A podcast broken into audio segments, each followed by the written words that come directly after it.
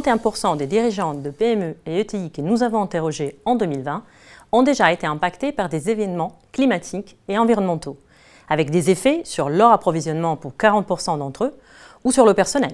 Manque de neige pour l'hôtellerie de montagne, chaleur trop forte pour les travailleurs de BTP, précipitations fréquentes en Bretagne qui bloquent les chantiers, ou transformation de matériaux plastiques stockés à cause de températures élevées et donc perte de stock. Que faire alors pour s'armer face aux changements en cours et à venir Pour mettre le pied à l'étrier, nous avons identifié des pistes d'action et une méthode de réflexion qui se décline en trois étapes. Premièrement, il s'agit de s'informer. Mon collègue Aurélien Lemaire en parle dans une autre vidéo. Le niveau d'information renforce l'engagement sur tous les types d'actions. Plus les dirigeants sont informés, plus ils agissent et mettent en place des mesures d'atténuation pour réduire les impacts de leur entreprise sur le climat et l'environnement. Le niveau d'information des dirigeants explique leur volonté d'action et leur ambition. S'informer pour comprendre le sujet, comment il s'applique à son entreprise, ou pour sonder ce que les autres dirigeants font. Il reste encore à savoir par où commencer.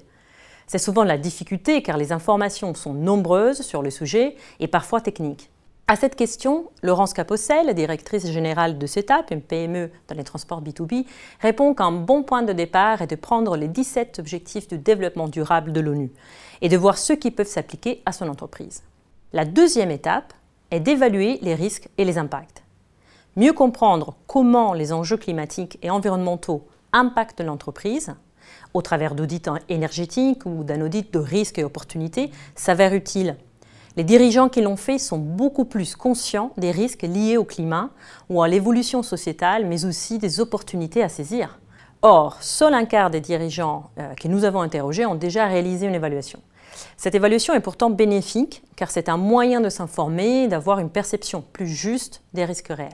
Il faut pour cela dessiner que sera l'environnement futur d'activité de l'entreprise étape la plus critique mais la plus importante.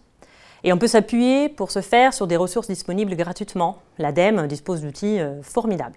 Et à partir de ce nouveau monde, il faudra ensuite établir quels sont les risques opportunités associés à son activité et son secteur, en faisant participer ses collaborateurs et ses parties prenantes, comme les clients ou les investisseurs. Enfin, troisième étape, agir pour s'adapter. Nous distinguons deux niveaux d'action à enclencher simultanément agir pour atténuer les impacts de l'entreprise sur le climat et l'environnement. L'enjeu ici est préserver l'environnement et agir pour adapter l'entreprise et son business model aux impacts des dérèglements climatiques et environnementaux et de nouvelles attentes sociétales sur l'entreprise. Pour faire face aux nouvelles obligations et normes environnementales, comme dans l'immobilier ou l'automobile, mais également pour prendre en compte le fait que la réputation et le positionnement sur le marché influencent les clients les consommateurs et les clients B2B commencent à se tourner vers des solutions plus vertes, moins d'emballage, moins d'impact sur le climat, à recherche de labels environnementaux. Ces deux niveaux d'action sont complémentaires et engagent la performance, voire la pérennité future de l'entreprise. Notre conseil est de faire évoluer son activité avec des premiers petits pas, comme promouvoir une vraie politique RSE, et ensuite, quand la démarche est bien engagée, de faire évoluer son business model et le rendre plus durable en visant notamment des marchés de niche. Voilà en quelques mots notre démarche en trois étapes. Merci beaucoup de votre attention et n'hésitez pas à vous procurer l'étude sur le site BP France Le Lab pour plus d'exemples d'actions et cas pratiques.